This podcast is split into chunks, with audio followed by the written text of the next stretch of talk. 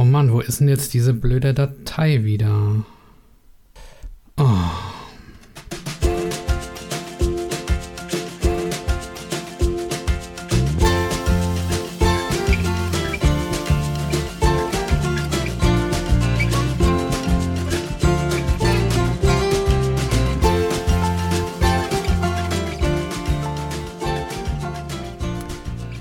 Hallo liebe Modefreunde.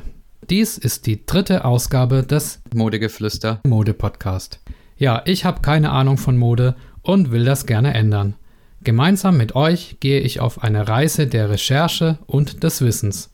Mein Ziel ist es, dass ich und auch ihr euch dadurch besser kleidet und zufriedener mit eurem eigenen Stil seid.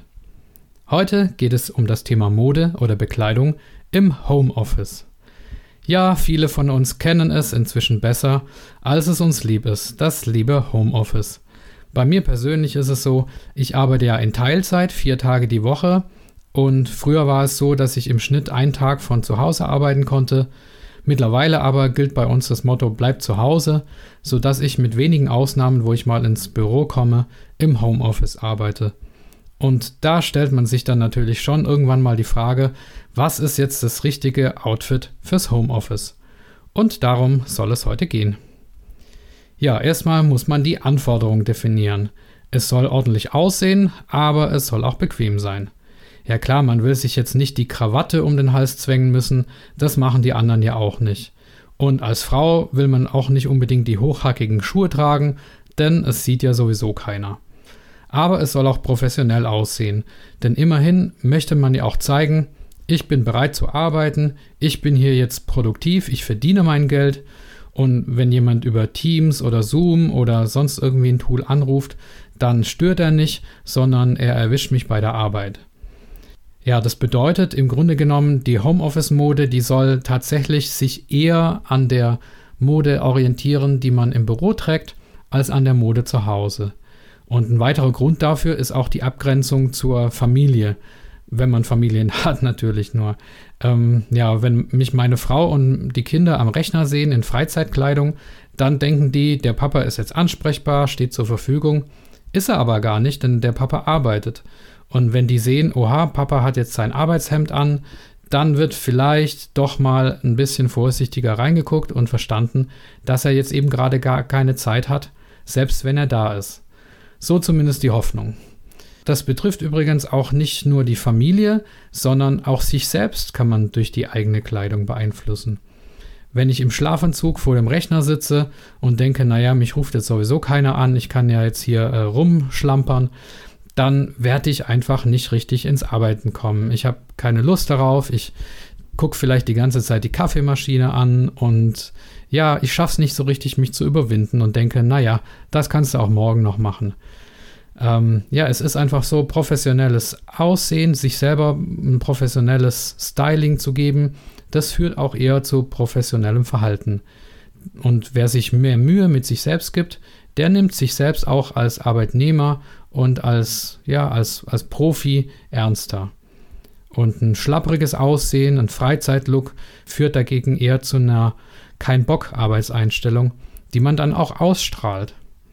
Also Kleidung beeinflusst unsere innere Einstellung und unsere Ausstrahlung nach außen. Okay, jetzt konkret, was ziehe ich im Homeoffice an? Ähm, wie schon beim letzten Mal erstmal ein No-Go. Was gar nicht geht, finde ich zumindest, ähm, jedem ist natürlich seine Meinung freigestellt, aber was gar nicht geht, ist der Schlafanzug. Das hatte ich schon gesagt, einfach weil man da nicht richtig ins Arbeiten kommt. Und was finde ich auch nicht geht, ist die kurze Hose für die Männer.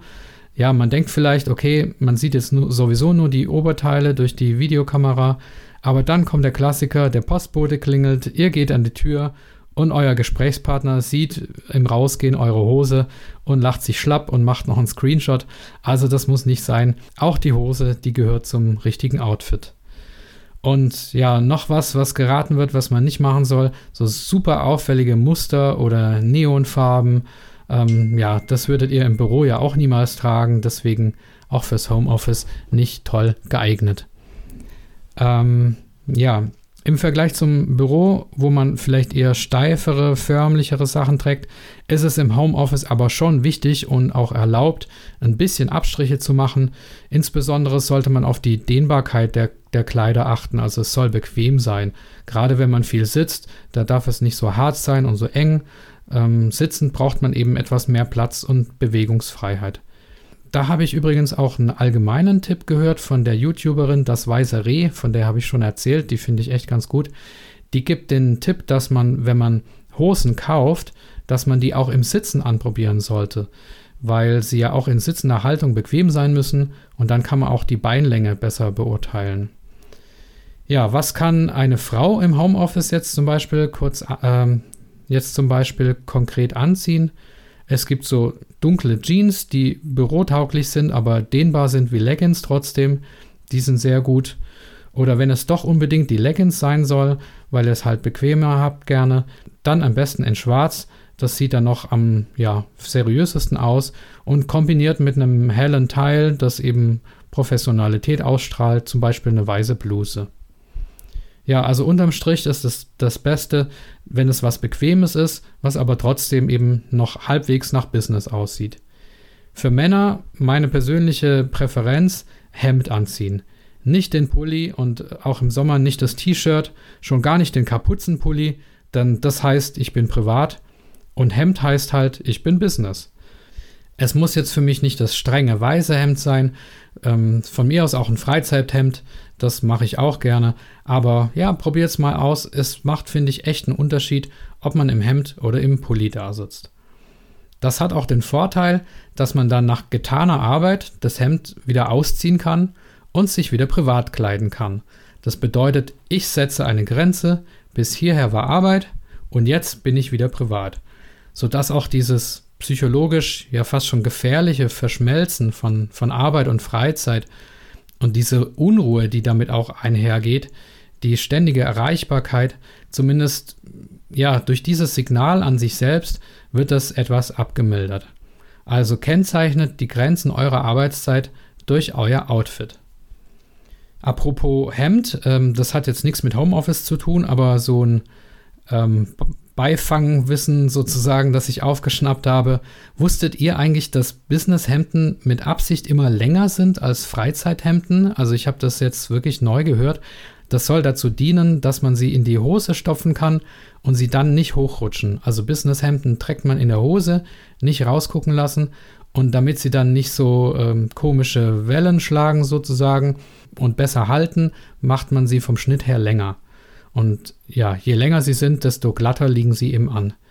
Ich habe mich oft geärgert, ich wusste das nicht, habe mich oft geärgert, dass meine Businesshemden zu lang sind, habe die dann auch versucht in der Freizeit zu tragen und wenn man dann abends das Hemd aufs, aus der Hose rausziehen will, dann hängt es immer so weit runter. Habe mich oft geärgert und gewundert darüber, aber das ist wohl Absicht, wie ich gehört habe, also damit es eben besser in der Hose hält. Das bedeutet für euch auch, Businesshemden immer reinstopfen und äh, nicht oben drüber tragen. Wenn man was oben drüber tragen will, dann ein Freizeithemd. Beim Forschen im Internet bin ich übrigens auf der Seite von Gary Weber gelandet. Die Marke kennen ja sicher die meisten. Die Sportler kennen das von dem Tennisturnier in Halle. Und da wird als Hose für das Homeoffice die Jog Pants empfohlen. Ich musste erstmal googeln, was ist denn eine Jog Pants? Ja im Prinzip nichts anderes als eine Jogginghose. Pants heißt ja schlichtweg Hose. Aber es soll halt eine sein, die eben auch dazu bestimmt ist, für stylischere Anlässe wie das Homeoffice oder fürs Ausgehen tragbar zu sein. Also guckt mal nach Jogpants und ähm, wie das beschrieben wird. Da steht bestimmt auch dazu, dass man das eben auch fürs Homeoffice tragen kann. Und aber auch da bei diesem Gary Weber-Dings, ähm, bei dieser Gary Weber-Seite, findet man dann den Hinweis, dass für die Damen eine helle Bluse getragen werden sollte, um die Jogpants eben auch business-tauglich zu machen. Obenrum, sowohl für Damen als auch für Herren, sind auch Strickjacken eine Idee, auch ein Tipp von Gary Weber. Also Cardigans, wie es äh, im Englischen heißt. Und äh, ja, das hatte habe ich auch gegoogelt. Wie gesagt, ich habe ja keine Ahnung und musste und habe dann Cardigan mal nachgeschaut auf Wikipedia und da stand ein ganz lustiger Satz, den muss ich euch mal vorlesen. Eine Strickjacke, auch Cardigan, regional auch Strickweste genannt, ist eine Jacke aus einem Strickgewirk. Also tragt ein Strickgewirk. Ähm, ich habe auch so eine Cardigan in dunkelblau. Da trage ich dann ein weißes oder ein, in der Freizeit auch ein gelbes T-Shirt drunter und die Cardigan drüber. Das sieht gar nicht mal so schlecht aus und ist auch ganz bequem. Ja, also zusammenfassend, grenzt Arbeitszeit und Freizeit durch eure Kleidung voneinander ab. Das ist wichtig für eure innere Einstellung und auch für die Ruhe, die ihr bekommt. Tragt was Bequemeres, als ihr im Büro tragen würdet, aber wiederum nicht so bequem, dass es zu leger und zu schlapprig aussieht.